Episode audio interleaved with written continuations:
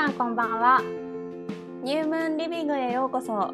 この番組では東京在住最近フランス語の勉強を始めた知恵と静岡在住人生模索中のサラの考え方も性格も真反対の30代の2人がお互いのことや日常のさまざまな出来事に対して自由にのびのび話す番組です。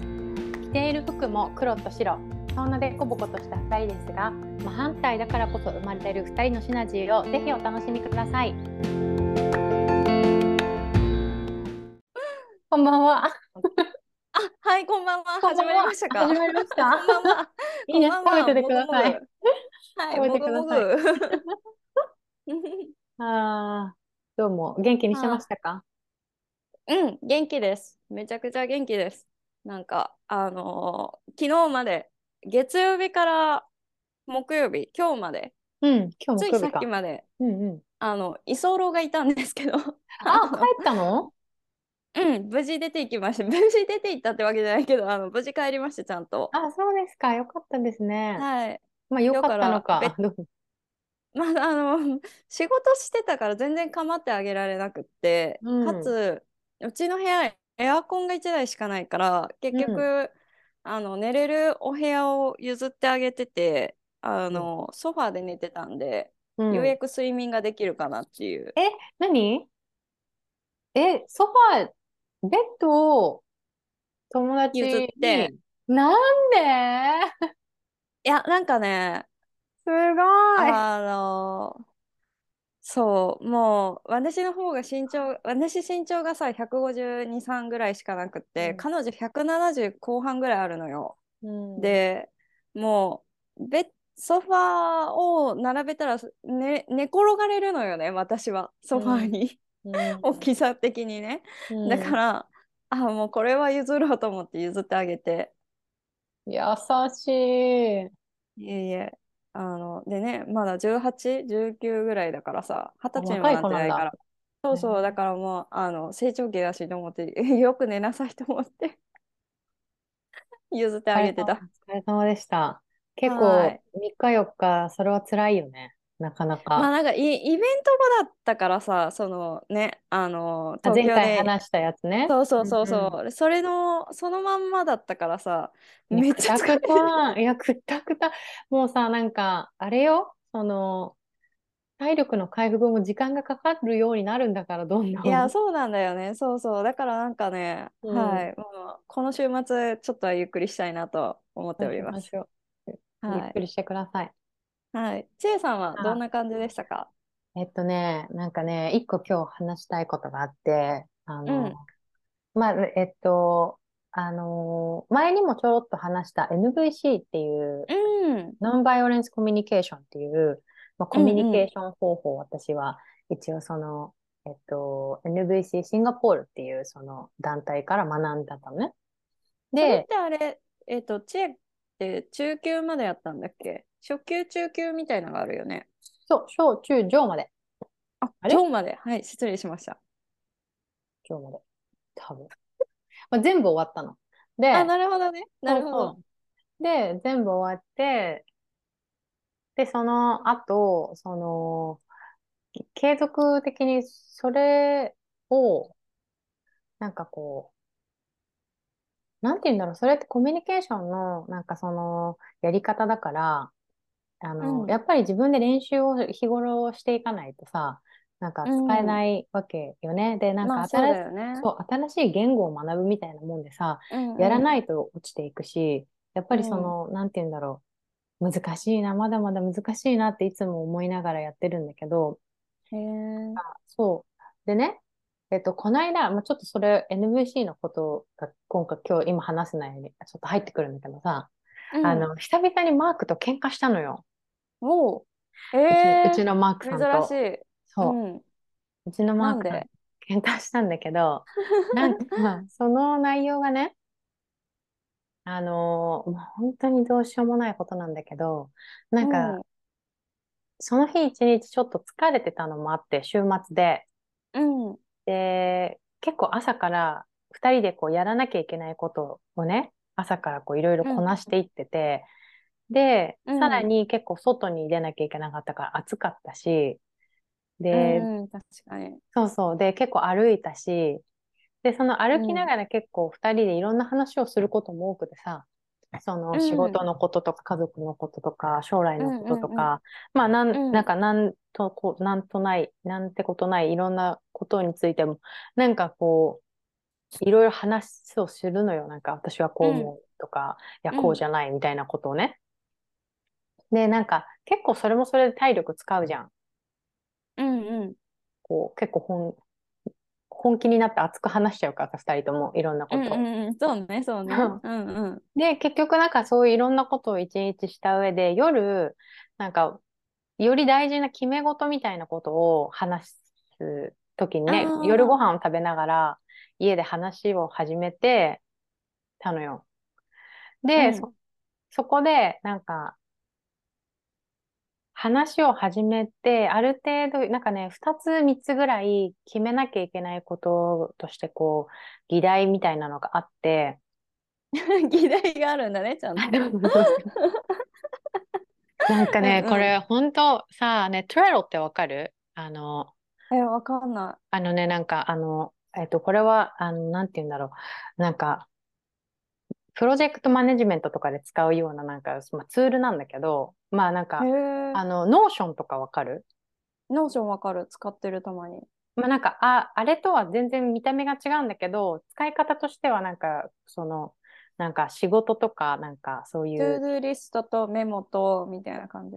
そうそうそうそう。でどういうふうにプロジェクトが今進んでるかとかを、こう全部こう、進捗管理。そうそう、マネージするような、まあ、ツールなんだけど、うん。とか、なんかそういうのを私たちはひあのプライベートでも使ってるのよ。この議題は終わりましたとか、これはまだ話さなきゃいけませんとか、なんか、あ、いいね。そういうのめっちゃいいね。とかね、なんか、あの、いろいろさ、なんか、まあやってんだけど、まあ、うんその議題がね、2つ3つあって、最初に一番お大きくて重いものを、重いというか、その結構体力が必要なことを話してて、うんうんで、それが話し終わった時には結構2人とも疲れてたのね。うん。まあ、その一日中結構いろいろなんか体力いるようなことしてきてたから。うん。うんうん。で夕食食べからね。そう。で、夕食食べ終わってると眠くもなるじゃん。で、うんうん。私がトイレに行ってくるって言って、トイレ行きました。うんで、その時になんか、その私はトイレにい行ったら、待ってて欲しかったのよ、彼に多分。うんその場にいて。うん。で、まだ話が1個しか終わってないしね。そう、次の、で、その次の議題は、とっても、あの、話をしたら10分とかで終わるような短いものだったんだけど、メインはうん私についての内容だったのね。うん。で、私にとっては結構大事なことだったのよ。うんうんうん。あ、何かっていうと、あの、フランス語のことなんだけど、フランス語の、その、学校のこととか、なんかいろいろな、なんかそういうことだったんだけど、で、でも私がトイレに行ってる間に、彼は歯を磨きに行ったのね。食べ終わった後だし、うんなんかさっぱりしたかったから。うんう。なんだけど、あの、彼はね、その洗面所に行くとちょっと時間が長いわけよ。なるほどね。そう。で、なん歯か、歯を磨いたりとかいろいろするのに時間がかかるんだね。そうそうそう、なんか、歯を磨くのも、なんか、ご ごめんね、マークさんって感じ、こんな愚痴って。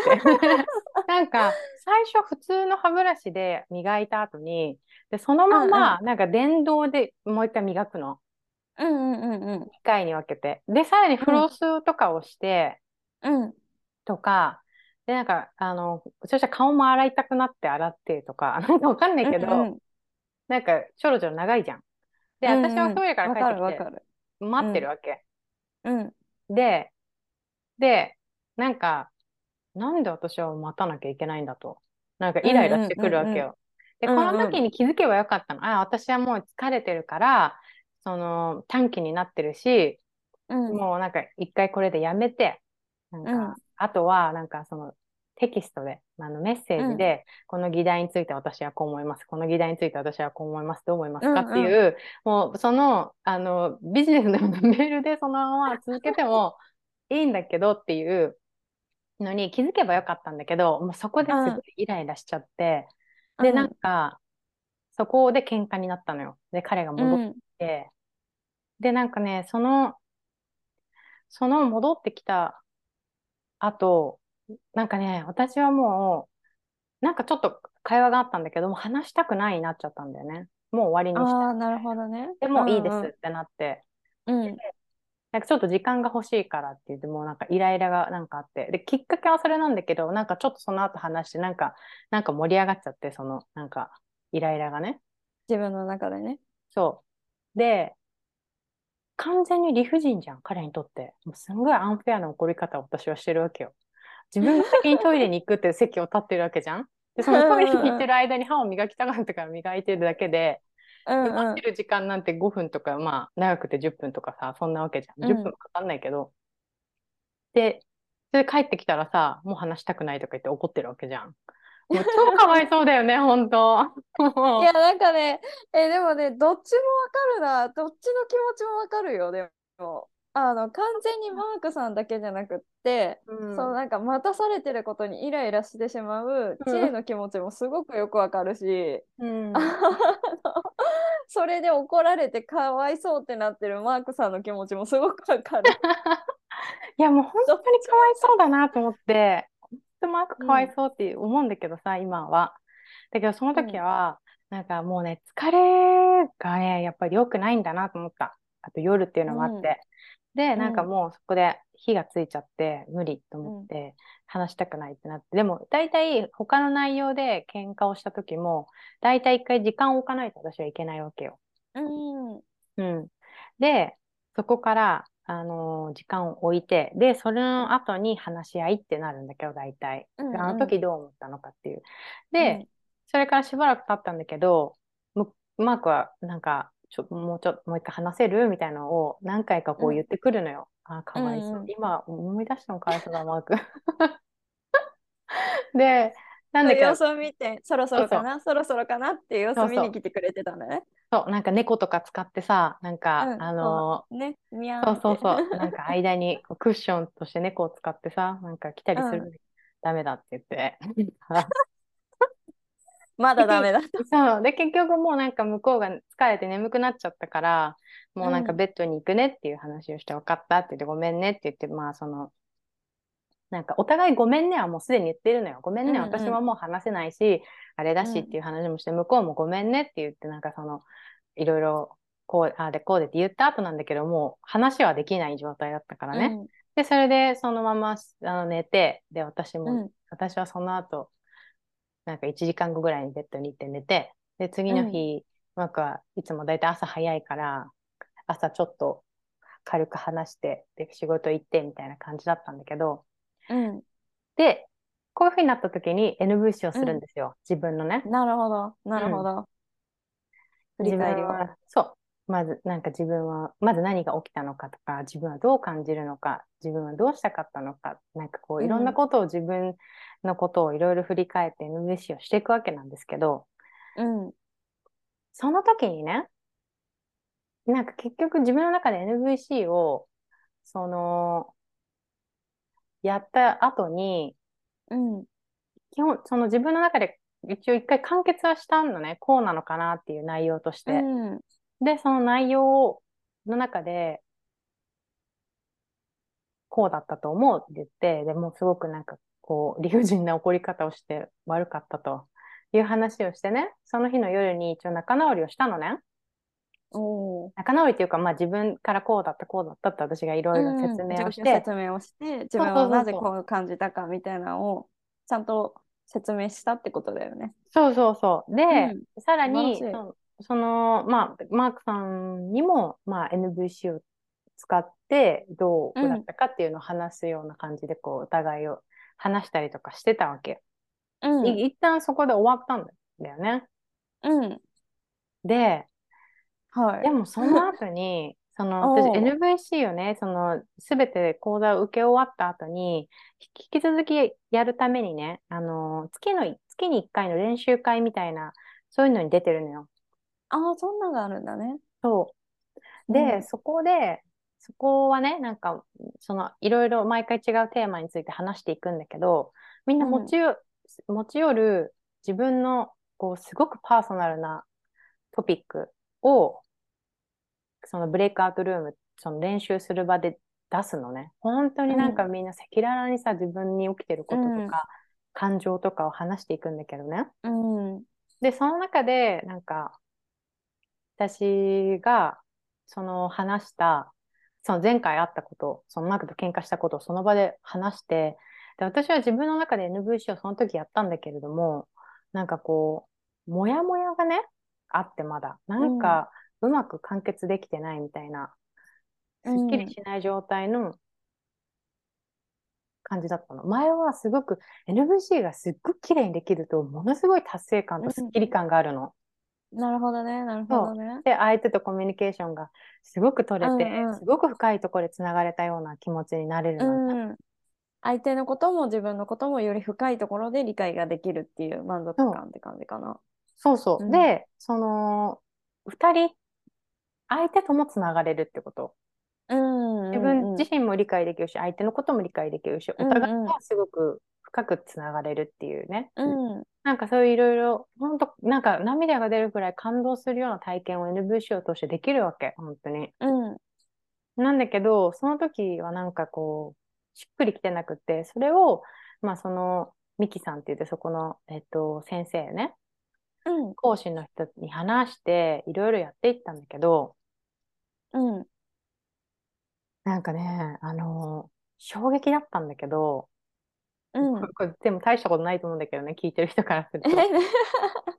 うん、何何？なんかその、結局自分の中で、そういう小さいことが、もう起きたことなんてさ、なんかすんごく小さいきっかけじゃん。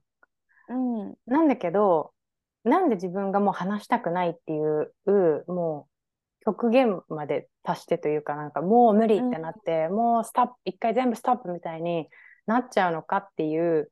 で、そうなった瞬間、いきなりもう自分とつながれなくなるわけ。自分自身にも NVC ができなくなってしまうん。って、自分のことが分からなくなって、時間が必要になって、うん、で、落ち着いてきたら、やっと少しずつ NVC ができるようになって、うん、で、相手のこともできるようになって、で、一緒に話せるようになるっていう風になるんだけど、なんでその自分は、その NVC のやり方でね、例えばサラと私がこう話している中で、この話しながら自分とつながりながらっていう風にやっていけるのよ。なるほど。なるほど。もうめちゃくちゃ難しくて、うん、そう、難しそう。もう自分と対話しながら相手と対話するの同時に。うん。そう。なんか何言ってるか分かんないよね、本当。いや、いや、なんか、あの、理解できるけど、できるかどうかは分かんないなっていうのと難しそうだなと思って。そう難しいうん。うん。そう。で、なんだけど、それをどうやってもでき、できないシチュエーションがどうしてもあるっていう話とかをして、うん。話したの。で、うんそしたらさ、なんか私もともとその愛、なんか愛着理論って聞いたことある？うん、なんとなくぐらいしか分かんないねなん。かアタッチメントタイプなんだったかな。なんかそれはね、なんか自分がうんうんその、えっと、なんだっけな、調べてみるね。愛着理論だと思うんだけど、えっと、母親などの養育者に対して泣くしがみつく追いかけるといった生徳的な欲求。うん、ちょっと違いそうだな。えっとですね、なんか、ああの、うんうん。あ、これです。あの、えっと、その、タイプ別にあって、まあ、これ、ああの、回避型、その安安定全型、型、不不安安型ってやつかな。そうそうそう、不安型、うん。あ無秩序型、安定型みたいな、なんか4つのタイプがあるんだけど、うん。で自分はどのタイプかっていうのは、私は完全に不安型なのね。あで。そう、それはもともと知ってて、もうそれなんかほら、私、長いこといろんなことさ、やってきたって言ったじゃん。その、うんうんうん。ずっと自分のことを知りたしくて。その中の一つなんだけど、その、不安型なわけよね、私は。でそれをもともと知ってたし、NVC をちょあの初級からずっとやっていく中でミキさんもそういうことに詳しいから「もうちえちゃん、うん不安型だね」何回もこう言われてきてるのね。で、うんだから自分の特徴としてその不安型のことも知ってたつもりなんだけど改めてそこの、そういう風な場面になった時に不安型が発動してるらしいのよ。で。なんたらなんたらっていうそのなんか脳の一部？ちょっと忘れちゃったんだけどうそん。このそこの脳の場所名前忘れちゃった脳の場所的にえっとそこはなんか危機感とかなんかうんうんその安全かどうかっていうようなことを司っている場所うん。うん。なんだけど、で、そこのね、うーん、扁桃体だって。この扁桃体っていう場所。扁桃体っていうところ、脳のね、場所があるらしいんだけど、ここがね、なんか、あのー完全にもうアラームが鳴ってる状態になってるんだって、私的に。その不安型が、あの発動してる時って、もうそこがもう、アラームがもううん鳴っちゃってる状態で、で体もサバイバル状態になるわけ。もう、もう危機感とか、その不安とかっていうことが起きてるのね。なるほどね。で、そこのさ、そのサバイバル状態が落ち着くまでに時間がかかるわけ。だからもう一回ストップ、もう終わりっていうのは、私が。反射的になんか無理っていう状態、体を守りたくなってるらしいのよ。だからもうそのアラームが鳴り終わって、自分が安心だって思うまでは、もう何も何もできないっていうか、まあ不安不安なんだよね。そう。で、その、そう。で、それに、だこの、こう、なんかトピックに応じて、例えばそれが1時間で落ち着くのか、半日かかるのか、1日落ち、かかるのかっていうのは、それぞれ時間が違うんだけど、うん。で、その、なんか、不安型のね、その、うん一番の特徴としては、見捨てられ不安なんだよね。へ見捨てらえ。れるんじゃないかっていう不安なの。うんうんうんうん。で、なんか、それはいろんな人間関係であったり、仕事、なんか仕事でも、プライベートでも、どこにおいてでも、多分、ベースとなっている、その、不安要素なんだと思うんだけど、うんなんか、ミキさんがね、こう、こうやっていろんなことをこうやって説明してくれてる中で、なぜかわからないけど、NVC 的に言うと、私は身体の安全性っていうニーズが満たされた、言ったのよ。なんかそれが出てきたの。でも、マークと、そう、マークと暮らしてて、うん超安全なところに住んでるし、そうだね。うん、なんかフランスみたいに、守られてる感じじゃない？で、なんかフランスみたいに暴動が起きてるわけでもないしさ、外も。うん。で、マークさんとこう安定した生活を送ってるわけじゃない？その精神的にも。うんなんだけど、何かそこの自分が疲れているっていう、その体的にこう疲れてる状態で、多分そういうのが発動しやすくなってるのに、プラス、なんかうんこう大事な話し合いをしていいて、で、それを一回、まあその自分がトイレ行くって言ったくせにあれなんだけど、で、さらにマークが歯を磨くって言って、で、なんか、うん。その、私が戻ってきた時に待っててくれなかった。だでその場を離れてしまったっていうことがそショックだったのかな。で、なんかそこで、多分次のトピックが、まあメイン、私の内容、まあ二人のことなんだけどね。うん。フランス語のことだから、二人ともに必要な話なんだけど、でもなんかこう、自分の大事なトピックに対して、やっぱり大事にされてないみたいなことになるのかな？っうんていうところで、多分その不安型が発動してたんだよね、きっと。うん。で。アラームが鳴っちゃってて、なんか、うん。あ、もう無理でっていう。鳴り出しちゃったら、もう落ち着くまで待たないといけないってことだよね。待たなきゃいけないし、そうん。の、相手を、本当は不安型だから、その、離れたくないというか、見捨てられたくないっていうような、そういう類の感情があるはずなのに、自分から、相手を。突き放してるわけよ。だから逆のことをやってどんどんこじらせていくっていうのが不安型の特徴なんだけど。でもそう自分は不安型だって分かってるからそうなった時うんにただ時間が欲しいだけだからっていうような、そういう対処はできてたんだよね。なんうん、そうだよね。そうなんだけどそこまで分からなくてうん、でみゆきさんと話していてこんななんか安全なところで暮らしていてこんななんか小さいことがきっかけで喧嘩して相手には何も大したことがないようなことなことなのに、うん、私はフィジカルな安全安全が欲しいってそこに。がなそう欠如してたのいきなり。えー、それ、それは結局なんでなのかな？まあ、それはなんか、その不安型の愛着理論だから、じゃあ子供の頃がどうだったかとか、その、まあうん今までもずっと生きてきたその30年以上のその中で、どのタイミングでどうそういう風になったのかっていうのはちょっとわかんないんだけど、あーでも過去の経験からそういうふうに自分が反射的にうん感じ、てしまったりするってことなんだね。そうだと思う。で、なんかそれを知ってるか知ってないかだけで、知ってるとそうなんだっていうのがわかるから、自分につながるのが早くなるんだよね。早くまあ確かに NVC をねか、そうで、できるようになるの。うん、という話でした。長時間ありがとうございました。いやいや、ちょっと結果したとかだけど、なんかほのぼのした違うののかなって思ったら、結構深い話になったね。深いの。こいやれが深かった。いや、ほん、へーそうなの。結局自分とどう向き合うかみたいなのが結局私はずっとテーマなんだと思うんだけど、まあ相手ともそうだけど、そう。いうことなんだよねっていう、そんなことでした。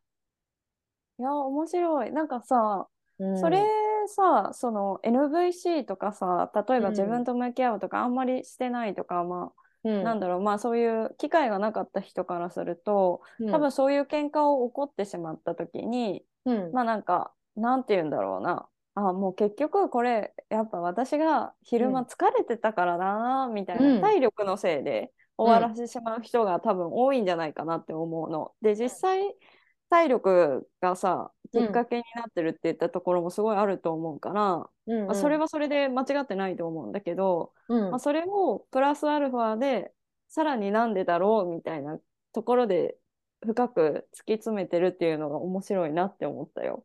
そうなの。だから夜は大事な話はしちゃいけないっていうのはもともとわかるけどさ、なんかよく言うじゃない、でもなんか、その、でもね、本当にみんな疲れてるからっていう、疲れてるっていうのを理由に話を、その、終えてるってめちゃくちゃいっぱいあると思うんだよね。うん、うん、思うん。マークさん自体も結構いろんなこと勉強してきてて、こういうなんか、そのうんコミュニケーションだったりとか、まあ自分自身のことのね、う。うん、うん、なんかコーチングとかもして、受けてきてたし。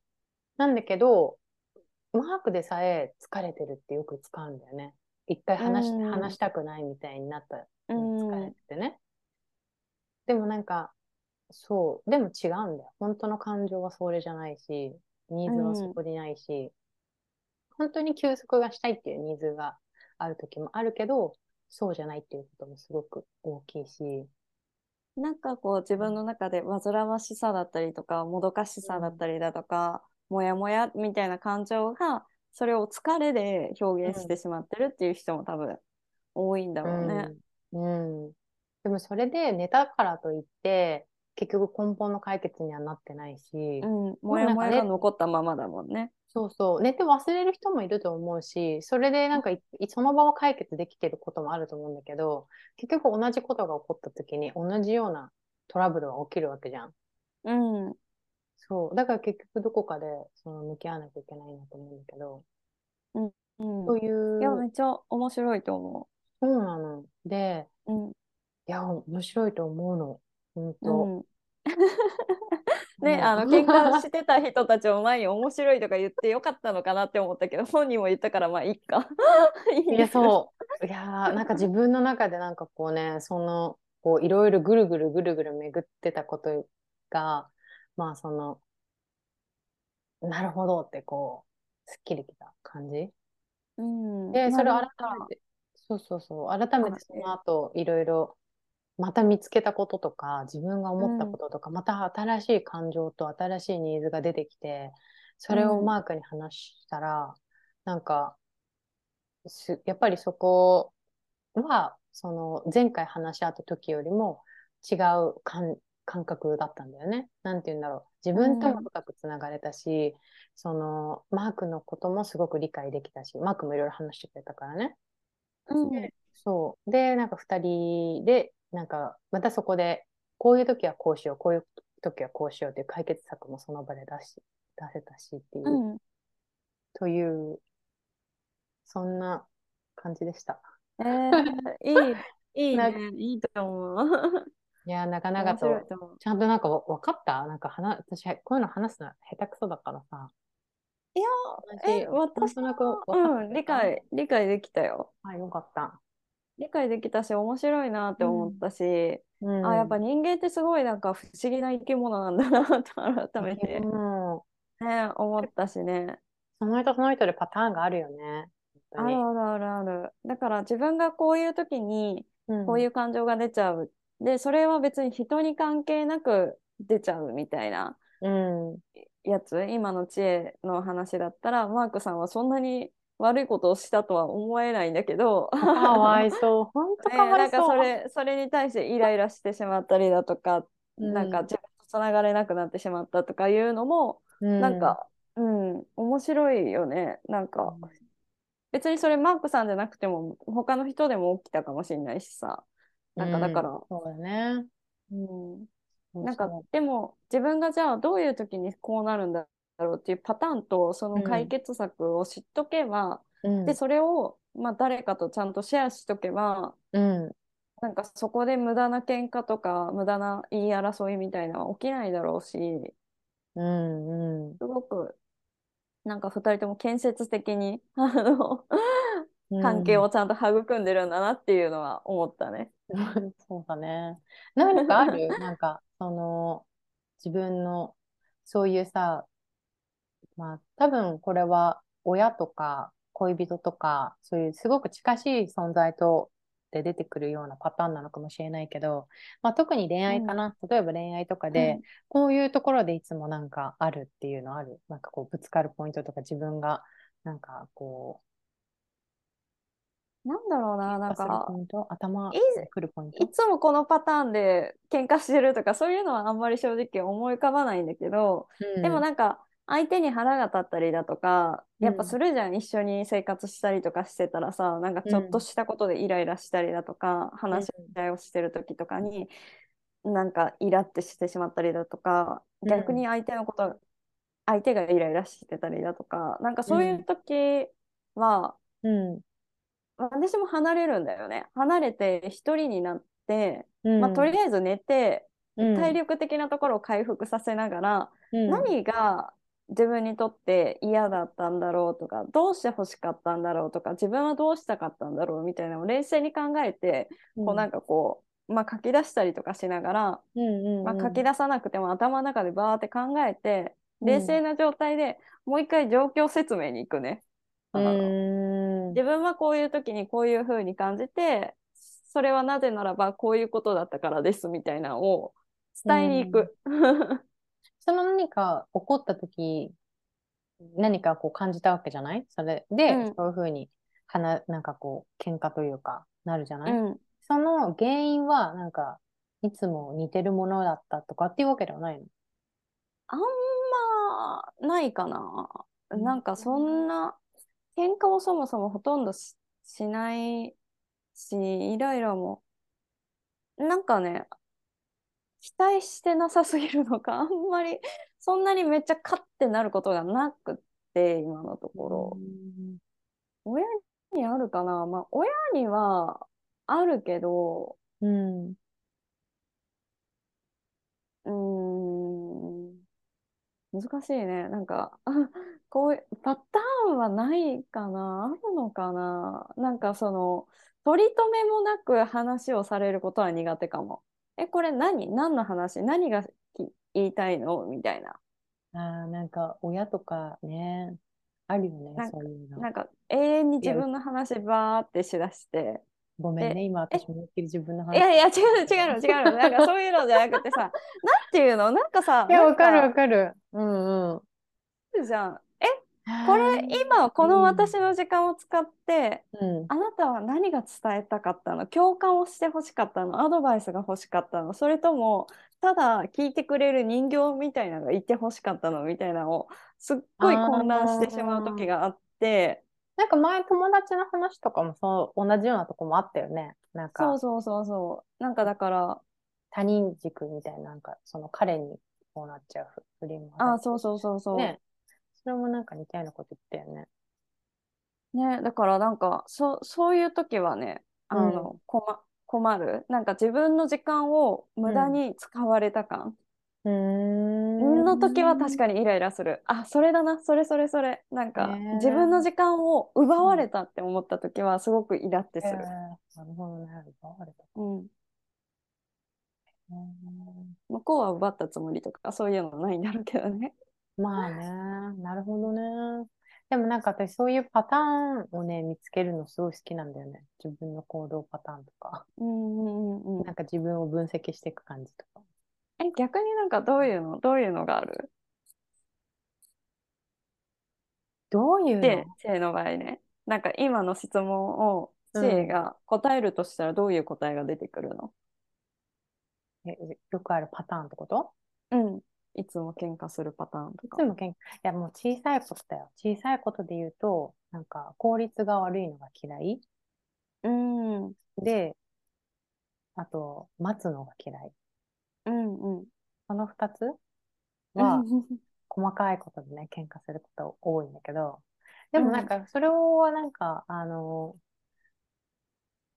なん、なんだろう。ちょっとこう、さっき話した内容とはまたちょっと違う内容ではあるんだけど、うんそれはね、なんかイラっとくるポイントでもあるかな。うん。でもね、今回ね、その、その喧嘩があった時も、なんかちょっとね、その仕事モードになっちゃってたのよ。話の感じが。うん。で、なんか、仕事してる時ってさ、ちょっうんと、こう、完璧主義、主義じゃないけど、もうテキパキ、テキパキ、多分ね、うんうんうんうんサラなら絶対わかるじゃん。めっちゃわかる。そう。なんか、したくなるんだよね、なんか。わかる。めっちゃわかるよ。相手にも求めるし、うん。同じぐらいのことをね。うんうん。でもさ、マークさんね、あの、仕事の時ってすごいそういう仕事モードがすごいのよ。うん集中力もすごいし、うんものすごく効率的にいろいろこうできるんだけど、なんかやっぱり家庭に入り、家庭の時ってやっぱりもっとリラックスしてるし、うんスノーマークって、そこが結構ね、ギャップがあるタイプなの。うん。まあ、それは太陽が獅子で月が蟹っていう、うん。隣の、隣同士のもので全く違うのもあるのかななんて思ったりもするんだけど、まあでも、もうわかんないけどね。でも、私、どうなんだろうな。私結構そこのギャップあんまりない方だったんだうよね。ん。うん。で、なんかそうなった時に、なんか、そこもね、なんかすごく嫌だなと思う。自分の醜い部分が出てるなと思ったの。その仕事をしていて、うん。うん、そうそうそう、なんか仕事をしている時のその相手にも強く求める感じで、それが得られなかったらイライラする感じ。うん。そうそうそうそう。それが出てたりとかしてくるとなんか喧嘩になるね。だからし仕事モード、仕事は友達とか、あの、家族とするもんじゃないよね、本当に。いや、本当思う思う。私はもう絶対一緒にしたくない派だからね。よくないよね。持ち込みたくもないし、仕事の愚痴も一切言いたくないね。何も喋りたくない。あ、そう、そこまでじゃないな。そこまでじゃないけど。うんうんいや、なんかまあ、それは言い過ぎかもしれないけど、なんか、うんうんあんまり持ち込みたくないね。ね、そう。だからなんか、そういうなんかこう、自分、自分を自分で苦しめる部分もあるじゃん。そこもなんうんかその完璧主義でやろうとすると。そうね、で、そうね。相手にもプレッシャーをかけるし。求めちゃうしね。そうそう、自分もあれだっていうのもある。だからそこのなんか、昔結構そこで悩んだりした部分。でももっと自分はパフォーマンスを上げたいとか。でもそこのこう悩み葛藤みたいなの20代あるじゃない。うんうん。で、相手にも求めるし、うでん。自分にも厳しいしみたいな。うん。その時に悩んでたような自分がまた出てきたりとかして、わあ、醜いなと思ったりとか、まあ、見にくくはないよ、絶対。醜くはないけど、まあなんか、うんちょっと苦い思い出でもあるんだよね、それ。そうねの感情がそういうことだよね。うんうんうんそう。で、なんか それにより、すごい理不尽な。で、そこでさらにプライベートの、あの、こう、慣れ合いというかさ、その、うんそうねいうところもあって、カットも余計わけじゃない？もう理不尽極まりない、本当にかわいそうなことをしました。いや、大丈夫です。伝わってます、マークさんにはきっと。そうだね。そっか。いや、でも、仲直りできてよかったです。なんかそんな自分を探した、自分探求をまたちょっと深められた ありがとうございます。た。そんな感じでした。